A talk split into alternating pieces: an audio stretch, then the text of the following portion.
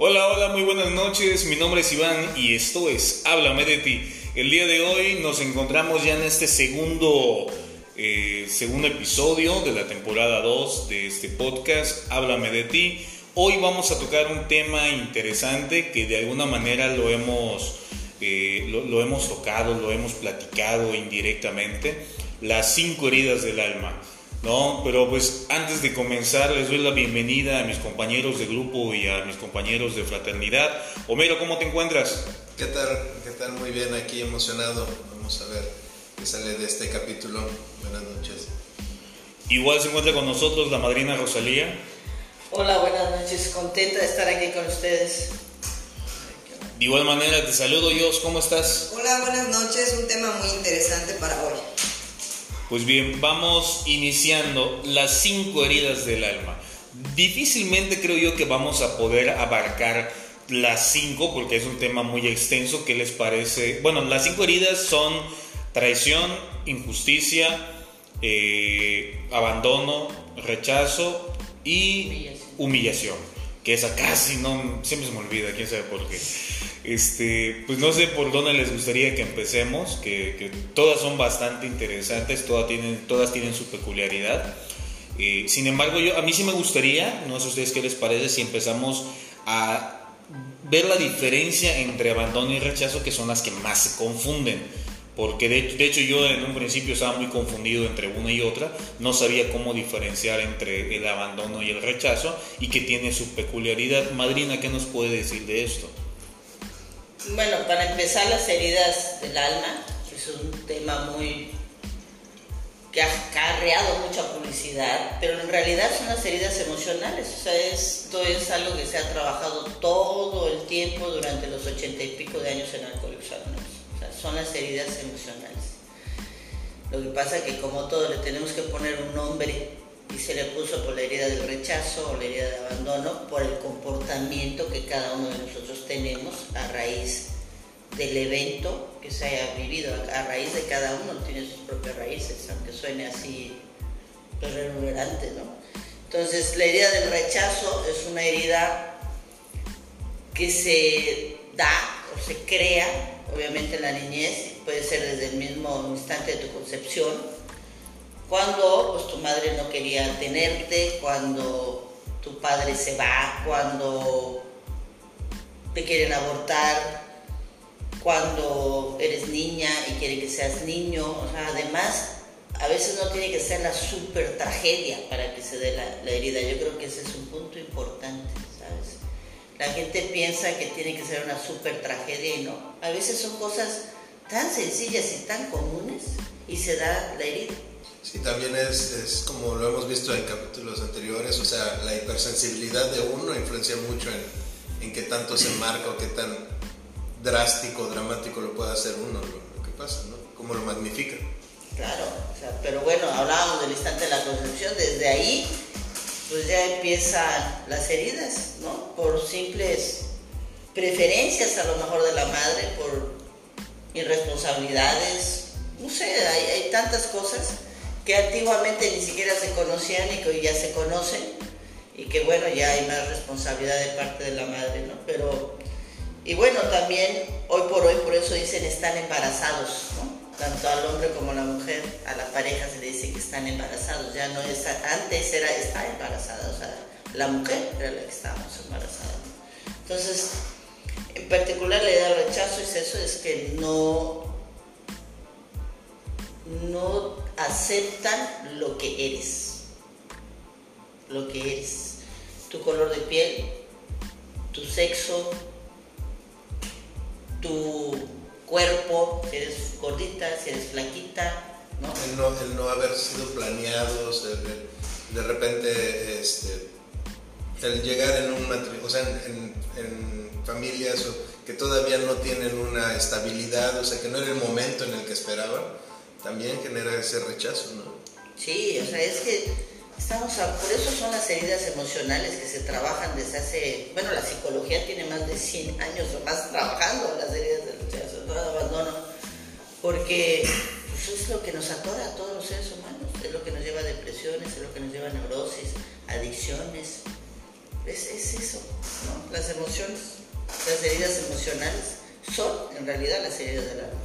Claro, fíjense, en la parte de- del rechazo, dice, cuando empezamos a separarnos de nuestros padres alrededor de los dos años de edad, empezamos a buscar la aceptación de otras figuras importantes para nosotros, como pueden ser nuestros hermanos mayores, primos, etc.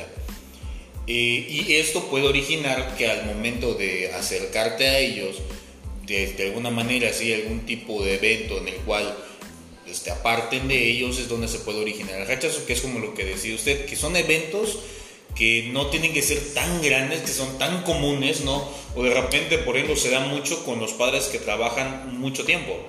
O sea, y no necesariamente es la herida del abandono, sino que los hijos se sienten rechazados porque el papá cuando llega todo cansado y les dice, "Oye, dame chance, este, vengo cansado, el hijo lo toma de que me está, me está cortando, me está rechazando. Mira, la herida del rechazo en realidad es el no, el no puedo, no ahorita, es el no, o sea, y la herida del abandono es ahorita, que nunca llega. ¿Sí me entienden? Sí, O sea, de la hecho gente- creo que es muy claro y... Hay, hay mucha diferencia entre una y la otra, ¿eh? porque no es lo mismo que tú digas no y no y no porque todo el tiempo estás cansado, porque todo el tiempo estás ocupado por lo- y todo el tiempo es no, no se puede. Entonces el niño obviamente percibe como un rechazo el no. A, al rato lo hago, después, ahorita no es el momento, o sea, esa se- es cuando se forma la idea del abandono, que es, son distintas. Aunque de todos modos no estás haciendo las cosas, pero el niño lo agarra diferente. Es como, eh, en mi experiencia personal, recuerdo que en mi niñez, eh, mi papá siempre decía, vamos a ir el fin de semana al puerto. Se mamaba el cabrón ¿no? el viernes y jamás llegaban por nosotros para ir al puerto. Esa es una herida que nunca, nunca se nos olvida. Y hasta el día de hoy lo podemos recordar, ¿no? Pero ves trasfondo y ves ahora que asisto a un grupo de cuarto y quinto paso, puedo ver la raíz de esa situación. Pero obviamente en la niñez, pues todo eso lo ignoras, ¿no? Y lo que haces, tu emoción es lo que tú pues transmites o más bien identificas como no me quiere o no le importo. Miren, supongamos, ¿no? Supongamos que la herida del rechazo todo el tiempo te están diciendo que no. Obviamente te pega directamente en la autoestima. Entonces va a ser un ser humano que todo el tiempo va a estar buscando que lo reconozcan. Entonces va a hacer muchas cosas, es muy posible que sea el mejor alumno en la escuela o el peor. Los extremos. De los extremos. ¿no? Sie- y va a ser un adulto que siempre va a estar buscando que lo reconozcan. Cuando no lo reconozcan, pues se va a resentir, se va a sentir, se va a hacer a un lado, se va a enojar. El que tiene la herida del abandono, todos, te- bueno, hay, hay que aclarar una cosa, todos tenemos todas las heridas, ¿ok? Nada más que unas Más que otras. predo- ajá, predominan más. De hecho, se- es lo que, lo que quería este, ahorita escuchando. Creo que de repente surge la duda de eh, cuál es, por qué es importante reconocer cómo tenemos marcadas las heridas, ¿no? Y creo que es algo que, que inconscientemente estamos viviendo sin darnos cuenta de que siempre reaccionamos de, una misma manera, o sea, estamos condicionados, ¿no? Este, en alguna ocasión escuchaba que hay máscaras, ¿no? Que es la manera en la que me hace reaccionar de acuerdo a cada herida, ¿no? Era lo que iba, las máscaras, ¿no? La herida del rechazo predomina la necesidad de ser reconocido, la herida del abandono es la necesidad de que me necesiten. Yo necesito que la gente que esté a mi alrededor me necesite. Pero entre esas se mete la culpa, ¿no? Y miren una de las cosas que le he estado diciendo ahora pues, a la gente, las personas que, con las cuales trabajo que tienen problemas de obesidad, para que salgan de su obesidad se tienen que sentir bien con ellos mismos. O sea, tienen que empezar a hacer cosas que los hagan sentirse bien. El gran problema es que a veces hacemos cosas que me gustan, pero que me crean culpa por las mismas heridas. Entonces, por eso la gente nunca baja, por eso la gente siempre está con miles de dietas, con miles de nutriólogos, inventando mil cosas, porque hasta cuando vas a terapia te dicen, pues es que tienes que hacer cosas que te gusten. Pero hacer cosas que nos gusten, hasta ir a comernos unos tacos cuando lo genero con culpa, porque no estoy con las personas que a lo mejor quiero estar, porque no estoy con mis hijos normales o cosas normales, pero me generan una culpa. Entonces ya no me hacen sentirme bien conmigo. Entonces siempre voy a estar ansiosa y siempre voy a tener problemas. Entonces, no estoy a, esto que estamos tocando no es un tema muy sencillo. Muy sencillo, ¿eh? Vienen las caras, las caretas, como dice Homero, ¿no? Entonces, ¿qué pasa con el niño que necesita que lo reconozcan? Pues todo el tiempo va a tener, va, va a querer ser protagonista, todo el tiempo va a estar queriendo sobresalir a toda costa. O en algo positivo o en algo negativo, completamente. Creo que la cuestión es llamar la atención, para, sea bueno o sea malo, para que, lo que me miren a ver. Que lo miren a ver. En cambio, el niño que tiene la necesidad de que lo necesitan va desarrollando diferentes este, cualidades, ¿no? diferentes máscaras, ¿no? Para que lo necesiten. Entonces es un niño súper responsable, ¿no? Esos niños que no generan ningún problema, donde los oyes a los papás que dicen, no es que mi hijo es buenísimo, es muy responsable, o sea, ese niño está desarrollando habilidades para que los papás pues, lo necesiten. Tápese los oídos. Diría, están generando una manera de poder manipular a los que están a su alrededor para que lo necesite, obviamente desde la, desde la herida. Entonces, ¿qué pasa con padres, por ejemplo, depresivos, codependientes, divorciados? Pues los niños acaban siendo los responsables de los adultos. Y ahí tienes la necesidad de ser necesitado.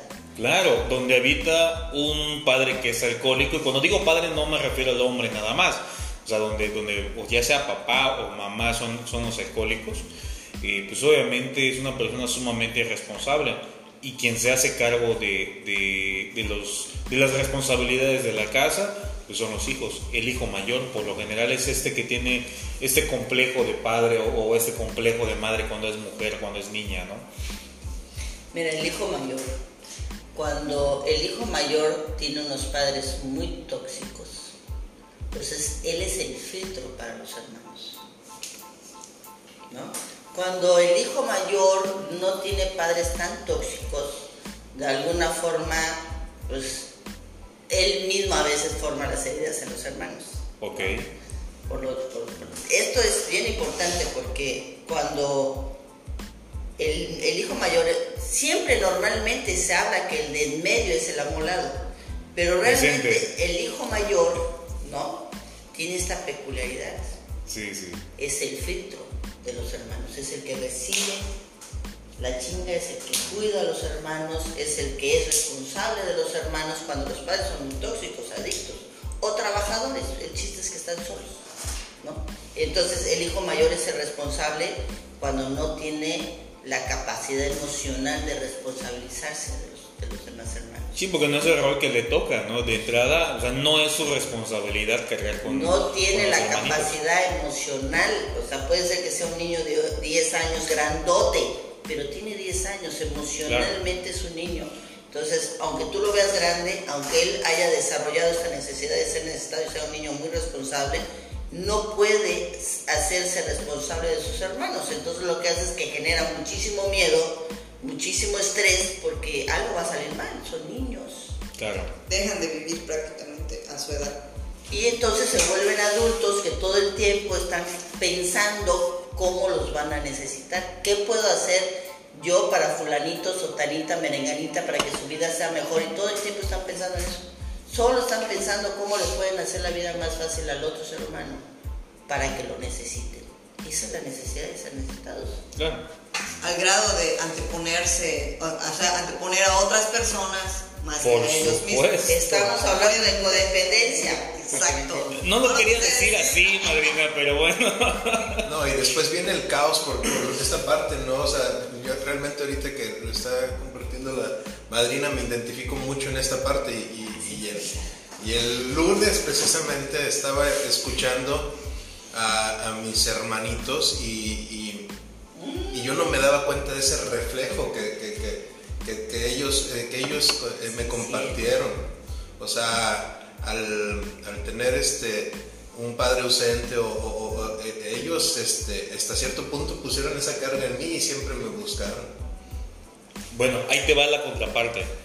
Donde, donde mi hermano se quería ser responsable de, de mí, de mi hermanita, y nosotros nunca le dimos esa oportunidad. Y tampoco lo queríamos. O sea, y, y es- y esto lo, lo- comparto desde que desde mi infancia tengo recuerdos muy vívidos. O sea, recuerdo cosas así como si me hubieran pasado ayer. Entonces, algo que, que siempre se dio mucho eh, con esta, de alguna manera, enemistad que había con mi hermano, era de que él quería, eh, buscaba el rol de papá. O sea, quería ese reconocimiento de mí, y, o sea, de, de nosotros dos. Este, y, y llegó un punto en que eso nos llegó a molestar y por eso nos apartamos. El día de hoy ya tenemos una mejor relación porque ya ni él busca estar en ese rol y nosotros lo vemos realmente como lo que es, lo aceptamos como un hermano mayor que sí es un ejemplo de equivocaciones o de aciertos, pero es un hermano mayor, no es mi papá. Hoy día, ya después de haber eh, él buscado este, estar dentro de, una agrupación, yo igual, de repente eh, la familia por allá, podemos verlo de esta manera, pero realmente siempre con nosotros había sido un choque, digo, hablando de la contraparte de esto que hablaba este, tanto Homero como la madrina. Mira, hay una cosa, ahorita estaba yo pensando, bueno, el hijo mayor nace dentro del matrimonio cuando el matrimonio fluye, porque a veces el matrimonio está fluyendo, ¿no? Entonces ese niño no se vive 3, 4, 5 años bien. Vienen los otros hermanos y el matrimonio, pues no sé, empieza a haber infidelidades, empiezan a haber problemas serios dentro del matrimonio y entonces empieza a haber un colapso dentro del matrimonio y el que percibe de alguna forma la responsabilidad pues es el hijo mayor. Parte de tener culpa, de no poder disfrutar las cosas que me gustan hacer, es esto de lo que estoy hablando. Porque yo me siento culpable porque yo sí disfruté a mis padres, yo sí, o cuando muere uno de los padres y mis hermanos no lo conocieron, pero yo sí lo conocí, yo sí lo disfruté, ellos no lo han disfrutado. Entonces siempre hay esa, esa como sensación de culpa, de no merecer, ¿no? Y, de, y eso hace que yo quiera a protegerlos sin que nadie me lo ponga, porque es diferente cuando los padres te dicen, tú los tienes que cuidar, es tu responsabilidad, y por otro lado, cuando tú asumes esa responsabilidad por las consecuencias o las circunstancias que estés viviendo en tu casa, todo, todo es significativo. Por eso decía yo al principio, es que es la vida. O sea, las heridas emocionales se forman en la vida. Claro, las palabras pesan, que es algo que, de alguna manera lo que ahorita decía, como padres, el día de hoy me puedo dar cuenta que una palabra mal ocupada en una situación donde hay, hay una emoción muy a flor de piel, genera de repente una, puede generar una herida eh, muy marcada en, en- el hijo, ¿no? Y hoy día, por lo menos yo lo puedo ver. De repente me remonto a, a mi infancia, donde yo tenía la idea, todavía hasta hace poco, ¿no? hasta, o sea, hasta hace unos años antes de llegar a una agrupación, donde yo pensaba que la herida del abandono la había generado mi papá porque se había ido, ¿no? Al, haber una separación. Hoy día sé que no es que me hubiera abandonado, es que fue un rechazo, o fue el no me quiero hacer responsable de la parte que me toca. Y la herida se genera del abandono a través de mi madre, no porque se haya ido, sino porque ella pues, se la pasaba trabajando todo el tiempo. Entonces, para mí, aunque estaba haciendo una acción eh, positiva, porque pues estaba haciendo cargo de sus hijos, pues se genera esa herida en mí del abandono porque no estuvo. O sea, estaba de vez en cuando presente. Hoy día, claro que la veo de otra manera. Sin embargo, tengo que reconocer que hay una herida ahí marcada.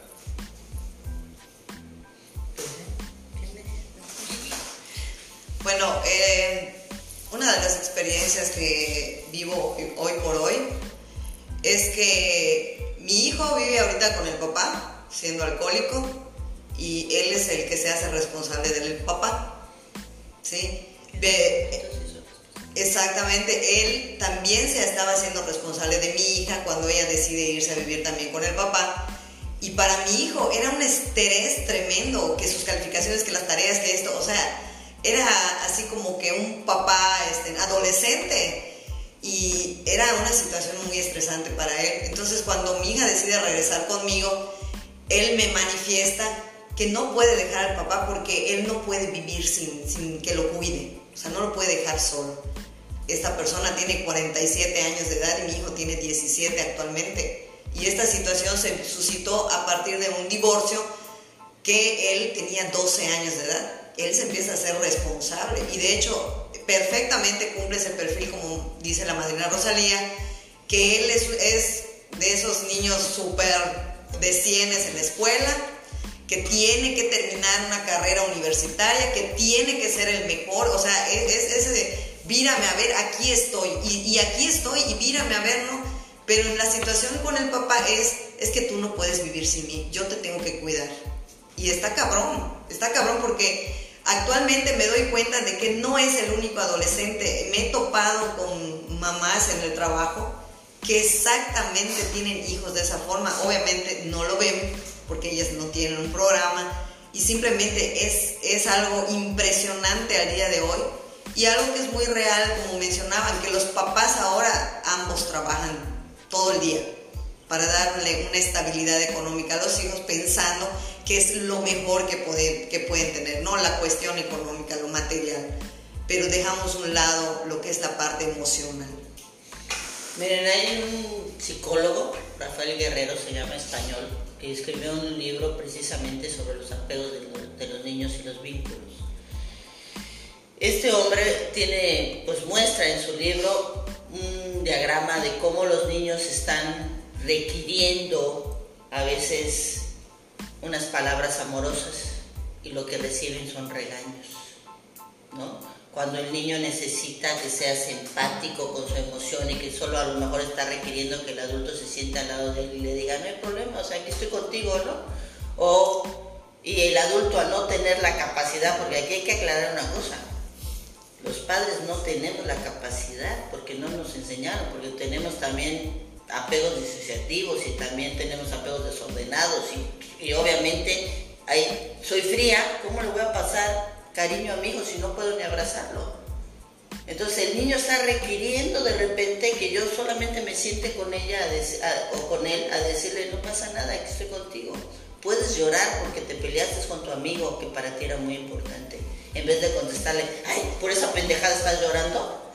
Pero creo que ahí volvemos a las raíces. No puedo dar algo que no tengo. Pero hoy somos responsables con un programa de, ok, tal vez yo no recibí eh, ese amor de papá y de mamá como a mí me hubiera gustado, ¿no? Que también allá va otra vez, cuáles son mis exigencias, cómo yo quería que me quisieran. Ahora, tal vez yo no tuve ese amor de papá y de mamá, pero el día de hoy, como este, yo soy responsable y puedo decir, bueno, a mí no me enseñaron, pero puedo aprender, puedo querer, eh, pues ahora sí que tener esa empatía con mi hijo no es sencillo, no se dice que sea fácil. No, y, precisamente ahorita, o sea, este, estoy pensando en esta parte, o sea, de, analizando, ¿no? Y, y, creo que de repente la responsabilidad que uno tiene es ese, el, autoconocimiento, ¿no? Lo que, a lo que invita el programa de, de, AA, ¿no? este, y de cuarto y quinto paso. Eh, ahorita haciendo esa reflexión de lo que, de, del cómo de repente a mí me cae la, parte de, ser como que el adulto, no el adulto, sino el, responsable en la casa.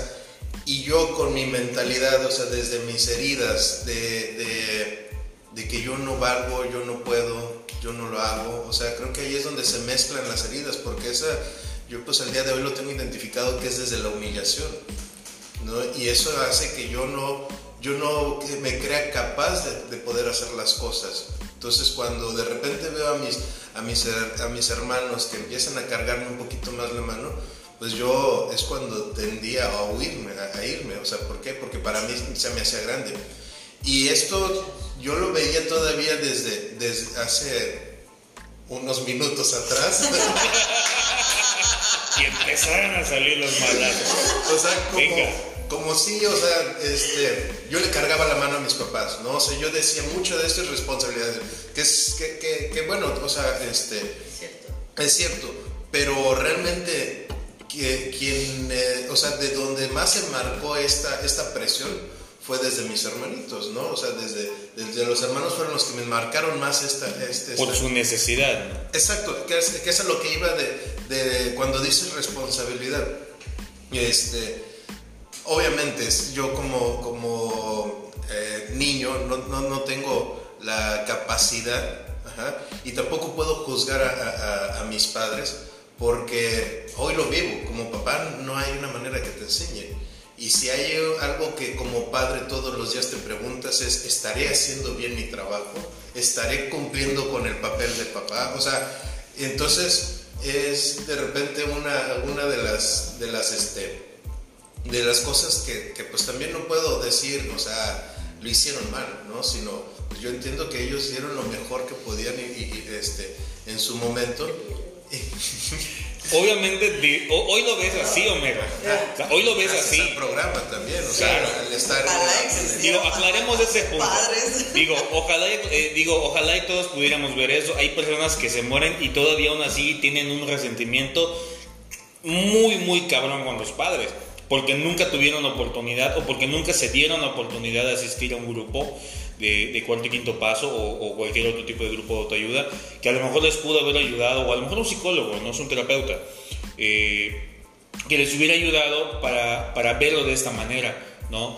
Digo, hoy día yo igual comparto esto que dices, este Homero, pero sin embargo, sin el grupo yo no hubiera tenido la capacidad de verlo.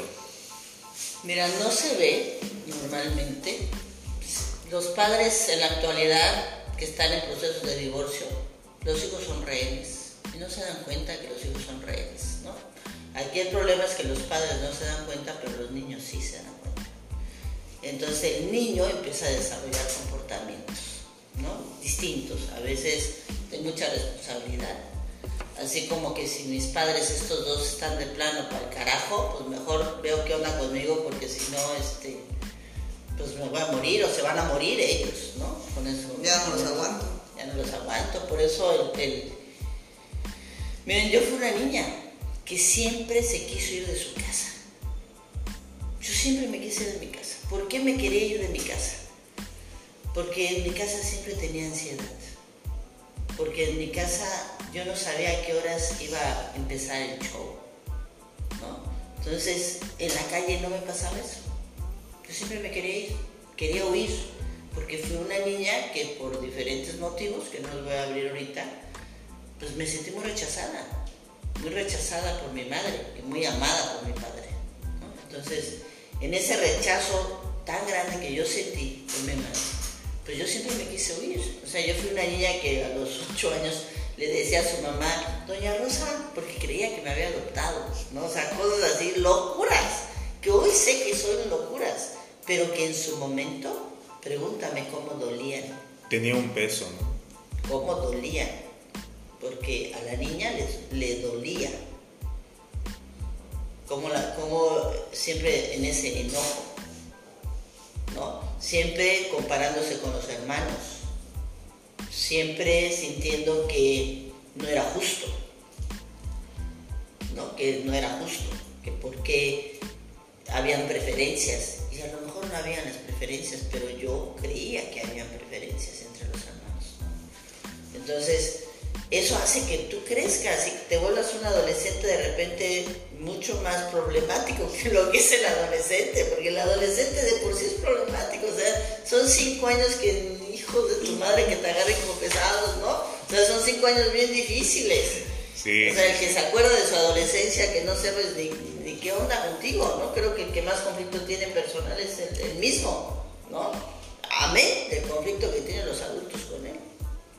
Ahora imagínense, digo, hablando de esto de, de los adolescentes, si tenemos hijos que son adolescentes o que están entrando en esa etapa y de repente nosotros como padres somos un caos, pues obviamente el adolescente lo único que va a buscar es huir de donde está o de repente tomar decisiones muy equivocadas, ¿no? Y de repente decimos, ay, es que esas frasecitas que luego salen de que, eh, sobre todo la- la- la- las madres neuróticas o los padres alcohólicos, que casi no, no, no se dan mucho, eso de que, ¿qué hice mal, ¿no?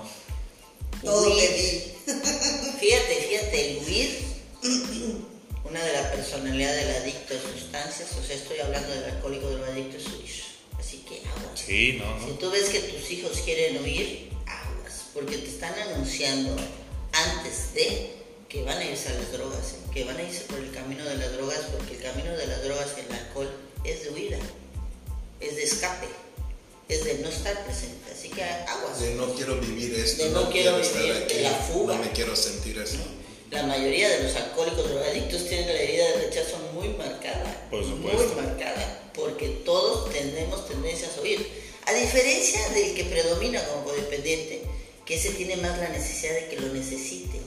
E, inclusive toma alcohol y se droga con tal de que su pareja lo necesite y esté con él ahí pegado, ¿no? Porque su adicción es el ser humano, Sí. no, no, no tanto Yo he visto codependientes que de verdad, muchachas, que consumen alcohol y droga por estar con el muchacho. Cuando cambian de muchacho, dejan el alcohol y la droga, porque no es su, su adicción, sino es el, ser, humano. Sí, es con lo que consiguen estar con la persona. No es eh, la fuga en la cual están enganchadas como tal. Es, eh, ¿cómo decirlo? No es su adicción, Sí, no, no con es- la persona. En mi caso personal, ahorita que estoy recordando conforme a lo que están mencionando, yo me acuerdo que en mi adolescencia yo rescataba a mi mamá de mi papá, del alcohólico infiel, lujurioso y charana, ¿no? Pero cuando veo que ella nomás no lo quiere dejar y esa típica frase, no hija, el matrimonio es para siempre, es mi cruz, es lo que me tocó vivir, yo dije, ya estoy hasta la madre. Y me voy con el primer cabrón que me ofrece, vente a vivir conmigo. Y efectivamente, así como dice la Marina Rosalía, esta persona era alcohólico y, este, era una persona muy neurótica. Y pues yo ya, ya había empezado a beber, ¿no? Pero cuando nace mi primer hijo, me dedico a rescatar a mi hijo. O sea, y seguía yo con el ser humano porque entraba él. No, hija, es para toda la vida y es el que escogiste para ti. Es tu cruz, ¿no? Entonces es una, es una cadenita que tú quizá en tu adolescencia dices, esto yo no lo voy a hacer, esto yo no lo voy a hacer. Y cuando te das cuenta, ya estás en el mismo pedo que tanto huías de tu, en, en- en tu familia, ¿no? O sea, de donde saliste, fuiste a meterte. O sea, es una realidad que yo aquí en la agrupación de cuarto y quinto paso me vengo a dar cuenta después de muchísimos años y tú dices, no, pues sí, tomé malas decisiones. El Y- hubiera aquí no existe. Y lo peor de todo es que crees que lo estás haciendo distinto. No vas para Todavía hoy en la mañana que fui a los estudios, el- la recepcionista y el médico me acabé platicando con ella porque ya ves que mi número dice transformando las emociones, ¿no? Y empecé a platicar ahí con ellos. Entonces, no es que yo estoy haciendo las cosas diferentes a la como lo hizo mi mamá y yo nomás ya saben, ¿no? No, me- Haciéndole su quinto. es gente externa, ¿no? Y, y bueno, y nomás dije, bueno, lo que sucede es que la mente nos miente. Y es una gran realidad. O sea, tú realmente Lo crees crees, que lo es, estás lo haciendo distinto. Y desde ahí, no sé, a- a- el golpe, el golpe que te tienes que dar para darte cuenta que lo estabas repitiendo es muy doloroso. Así es. Muy doloroso. Entonces, híjoles, aguas. Aguas con esto porque Y que a veces Sí, se repite desde el miedo de vivir o, o, o sea, que mis hijos vivan lo mismo que yo viví de- desde la infancia. O sea, y eso movido por la herida. Por ejemplo, yo crezco en un lugar este, donde hay un alcohólico y digo, no, pues yo no voy a ser un padre alcohólico, ¿no? Eh, platicando con, un- con una, una persona, de repente me decía, ¿no? Esta situación de que ella vivió en un lugar con, alcohol donde, donde su papá hasta la fecha sigue siendo alcohólico. Y, por ejemplo, a su pareja no le pasa el mínimo error que pueda cometer, que este, no sé, que haya tomado dos cervezas y que haya sucedido una situación, aunque no sea una persona que lo haga constantemente, o sea, no perdona las situaciones así, por muy pequeñas que sean. Obviamente me doy cuenta que es desde el miedo de todo lo que vivió, porque no quiere que sus hijas pasen, o sea, que, que sus hijos pasen la misma situación que a lo mejor esa persona vivió y no lo ve. Miren, nosotros estamos aquí para crecer espiritualmente, ¿no? vamos descubriendo nuestras heridas, vamos viendo nuestros eventos, nuestras raíces y vamos conociéndonos. O sea, el crecimiento espiritual es que te vayas conociendo como ser humano. Lo- la ironía, yo lo veo así, es que estamos tratando de que nuestros hijos no sufran lo que nosotros sufrimos, de no repetir las mismas cadenas, ¿no? Y bueno, si yo tuve muchas carencias económicas, pues me voy a poner a trabajar como loco, ¿no? Pero las necesidades emocionales las vas a generar, a lo mejor hasta más grandes. El crecer espiritualmente, estamos hablando de emociones, de conocimientos de nosotros. Hoy por hoy, gracias a Dios, hay muchas, mucha abertura a, a- conocerte, al verte. Y eso ayuda mucho. Ayuda porque de repente puede- puedes darte cuenta de no repetir realmente lo mismo, creyendo que lo estoy haciendo diferente. Porque un- pues, si yo crezco con un padre alcohólico, ¿no? donde se gasta todo el dinero, entonces, ¿qué es lo que hay en el niño? O sea, ¿qué está viviendo ese niño? En el caos. Está en el caos, pero ¿qué está viviendo ese niño? ¿Está viviendo soledad? ¿Está viviendo abandono?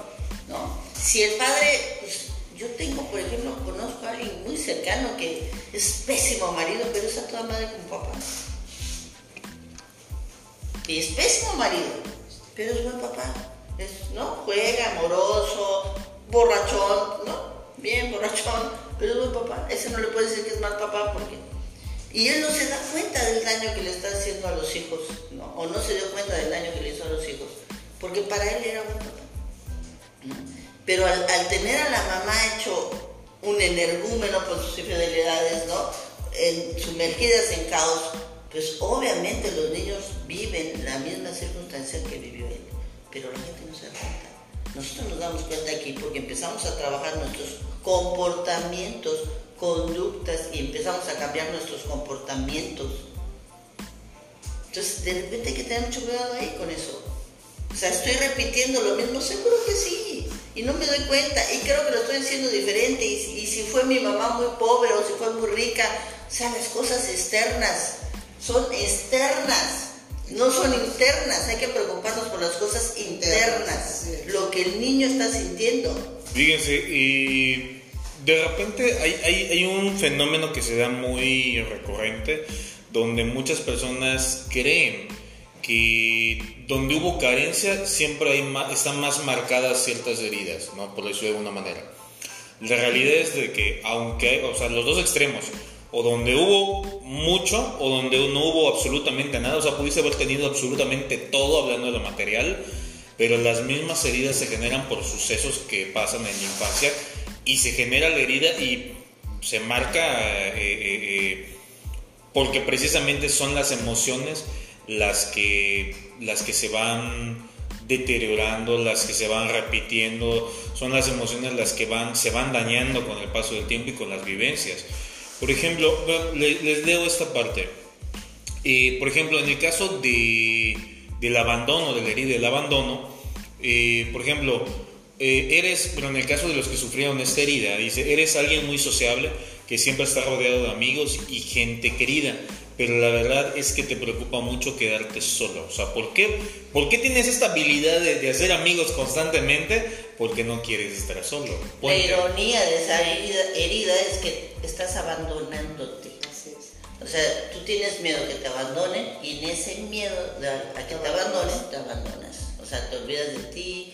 Hay gente que se queda sin recursos porque tuvo que prestarle a todo el mundo. O sea, es una circunstancia difícil. ¿no? Entonces, hay que entender al niño. O sea, el niño, ¿cómo nacemos? Lo formamos, nosotros formamos al niño con nuestras bolas de creencias y nuestras culturas y todo lo que pensamos, ¿no? Que es lo mejor para el niño. Pero si lo hacemos desde la ignorancia, porque somos ignorantes, no sabemos. O sea, leemos un libro y en ese libro dice que los papás tienen que ser amigos de los hijos. Ya le rompieron la madre a un montón de chamacos. Sí. ¿No? Entonces, Sí. pero porque tú lo crees, porque lo lees, porque no sabes y dices, uy, no, yo voy a ser amiga de mi hija. El peor error que puede cometer un padre diría el día de hoy. ¿eh? Hoy ya se dieron cuenta, pero hace Sí, hubo, 30 hubo- hubo años. una, una como década, no sé. fuerte. Sí, donde, donde de todo, todo era bombardeado con que sea amigo de tus hijos, sea amigo de tus hijos. Entonces ahorita hay, hay niños de, o adolescentes o adultos jóvenes que son amigos de sus padres y que les faltan al respeto y que pues, ya los quieren matar y ya los golpean y ya quieren chupar. ah, pero son amigos de sus hijos, ¿no? Sí. Ah, eso fue una pendejada enorme de la psicología. Entonces, en su momento fue algo pues aparentemente bueno, ¿no? Porque en el, desde dónde viene, hay que ver de dónde nace, por qué desarrollan esa teoría, no con el afán de fastidiar. Claro. Lo desarrollan con la idea de que el padre deje de ser tan rígido, de que deje de ser tan duro, de que deje de ser tan lejano, porque los padres eran muy lejanos de los niños. Entonces, pues que sean sus amigos, a ver si así se acercan a ellos, ¿no? era, como estar en un régimen marcial, ¿no? O sea, los, em, antes, ¿no? La, la idea es de que desde chicos era enseñarles a trabajar.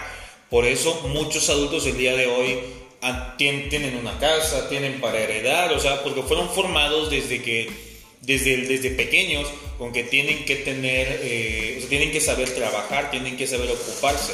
¿No? Y es como nos va pegando la parte de las emociones conforme vamos pasando las décadas, las, no sé cómo decirlo, las temporadas o de repente las ideologías, como en este caso de eh, esta temporada donde sea amigo de tu hijo y que hoy día se han dado cuenta la psicología que fue un error muy grande, que el objetivo era todo lo contrario, ¿no?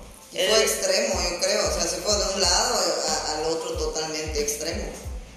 Sí, porque los muchachos se perdieron. O sea, los, muchachos perdieron hasta identidad, podríamos decirlo de alguna forma. Eso no, no fue...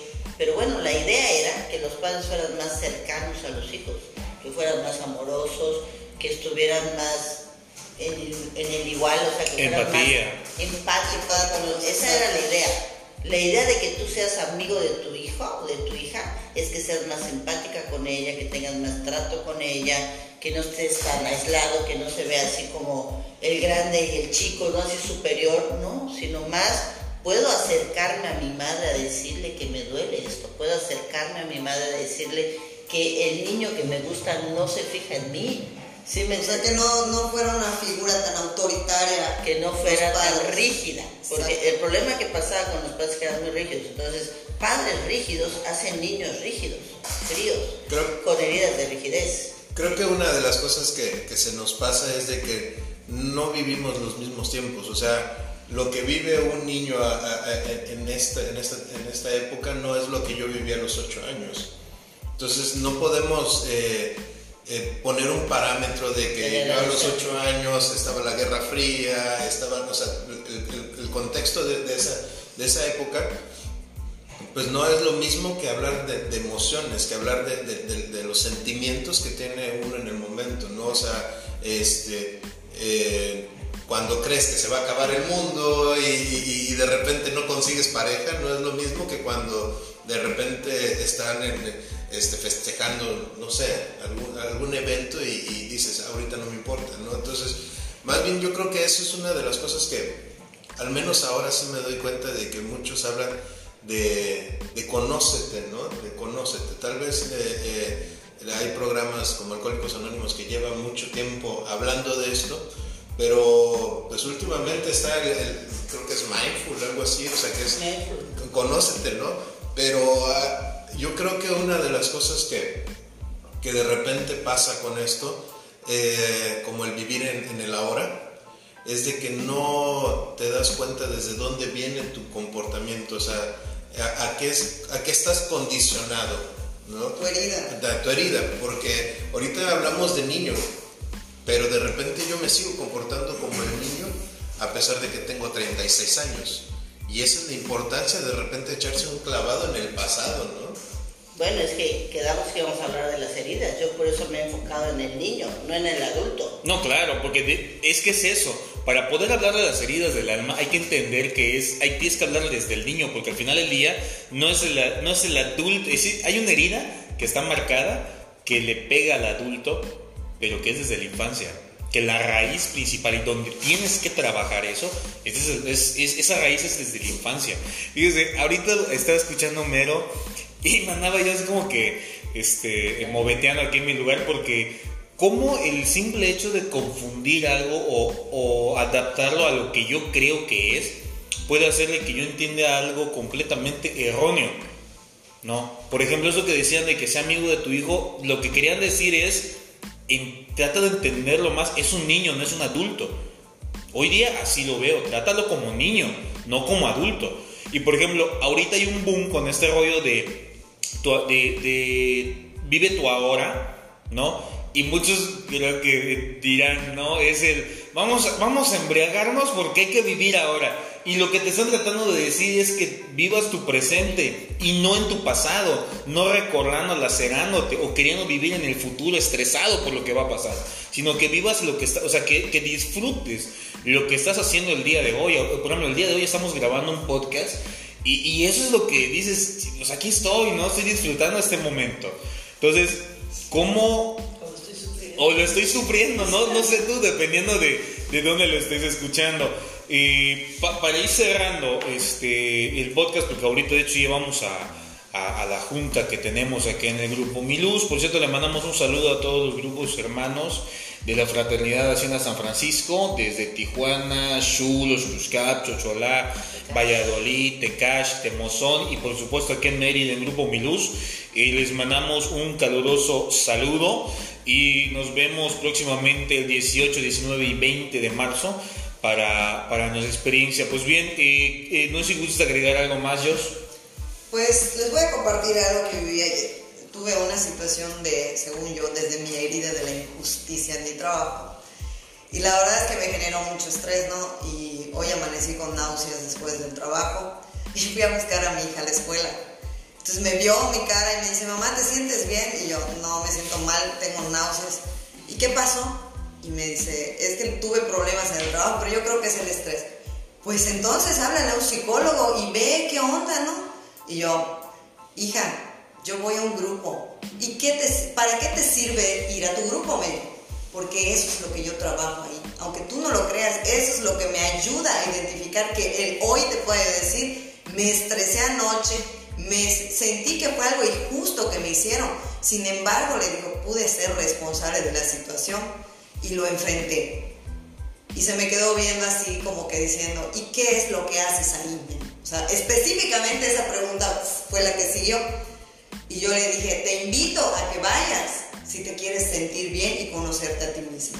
Porque mi hija está en una etapa de adolescencia ahorita que tiene unos cambios extremos que tú dices, wow, dices, y te recuerdas, yo me veo en mi adolescencia y dices, no manches, qué cayona estaba. Ahora entiendo, Ya ahora entiendo, ya no la juzgo, ahora lo entiendo. ¿Por qué? Porque no soy su amiga, ¿no? Pero sí, sí soy empática con ella. Sí, la puedes escuchar, la puedes entender, puede la puedo entender, la puedo entender. Desde situaciones tan que yo que antes yo diría que son tan ridículas como por ejemplo en la escuela las obligan a tener el cabello atado y apenas sale se lo suelta, pero no deja que ningún compañerito la vea con el cabello suelto porque le da pena. Yo digo, o sea, ¿qué onda, no? Que vean su rebeldía. Exactamente. Entonces, ahora lo entiendo gracias a que vengo a un grupo, de que, de que puedo conocerme y ahora puedo identificar lo que yo viví en mi adolescencia y qué es lo que, algo que ella vive actualmente. Y, ahorita- y escuchando lo que dice Homero, sí es cierto, los tiempos cambian, pero hay cosas que son fundamentales en toda nuestra vida y una de ellas es el respeto, que eso Así es algo es. que muchas veces perdemos, tanto a nosotros y mucho más a los papás, ¿eh? porque nos dedicamos a juzgar así, pero mira, y ahorita que yo estoy en un papel de papá, de mamá, uy, o sea, siento el peso del mazo que yo usaba cuando yo los miraba a ellos. Gracias, Iván. Gracias, Josh. Madrina, Bueno, los adolescentes. Los adolescentes necesitan mucho amor y disciplina. Son dos cosas que deben de incluir. O sea, no los dejes de amar, los tienes que seguir amando, pero tienes que tener orden, tienen que tener disciplina. Los tienes que- les tienes que dar su espacio, porque entonces de repente el cuate va a ser más importante que tú. Pero tiene que haber amor y disciplina hablar de las heridas de- del alma, de las heridas emocionales desde la infancia, pues es de repente reconocer la gran ignorancia que, con, el- con las cuales yo misma crecí a mis hijos, ¿no? con la misma ignorancia que mis padres me crecieron a mí. Entonces, el chiste para mí, ¿no? Es ir descubriendo mis raíces para que yo pueda ir sanándolas y pueda ir haciendo las cosas un poco diferente, ¿no? Un poco diferente para pues seguir avanzando en este, día a día, ¿no? Porque en el aquí y el ahora, pues sí es cierto, es real que para que yo pueda disfrutar mi aquí y mi ahora, yo tengo que vivir sin culpas, ¿no? Y para eso me sirve ir sanando mis heridas, para no tener culpas, para no estar enojada, para no engancharme con cualquier situación y ponerme mal, ¿no? O sea, no, X, o sea, no, no, no voy por eso. Homero, ¿algo que quieras agregar? Exactamente, o sea, el entender desde dónde vienen las emociones que sentimos, ¿no? Porque creo que eso es algo que de repente nos pasa, ¿no? ¿Por qué siempre me siento así? ¿Por qué siempre me pasa eso? ¿Por qué termina la misma situación? O sea, aunque según yo estoy haciendo las cosas, ¿no? Y, y pues invitarlos a que si algo de lo que se platicó se sienten identificados, quedan estresados, quedan molestos, se acerquen a alguien y platiquen. O sea, siempre, siempre hay algo que, que nos identifica y que de repente, así como yo en esta plática el día de hoy me, me cayó un 20 y logré ver algo que, que no había entendido, siempre es, es bueno acercarse a- y, y- y hablarlo, ¿no? Este, así como está la Fraternidad Hacienda San Francisco, este, hay, hay psicólogos, hay terapia, hay, hay, hay religiones, hay, hay muchísimas maneras de, de- de- de buscar ayuda. El- el- ahora sí que lo fundamental es eh, reconocer que necesita uno la ayuda e irla a buscar, ¿no? Escucharte a ti mismo. Claro. tam- también este fin de semana, el sábado, vamos a tener una, junta, una charla de mujeres para mujeres y se van a hablar de las heridas del alma. El sábado en los Cuscap a las 5 de la tarde, a las 4 de la tarde. ¿La dirección cuál es? Es calle 44 por 62A, Colonia San Esteban, 4 de la tarde. De todas maneras, les dejamos los números de contacto. Si gustan, eh, pueden mandar un mensaje de texto o un WhatsApp eh, al 9991 56 95 48 y al 9994 09 65 94. Ahí este, nos pueden mandar un mensaje de WhatsApp o nos pueden mandar un inbox a Grupo Miluz o Hacienda San Francisco en Facebook.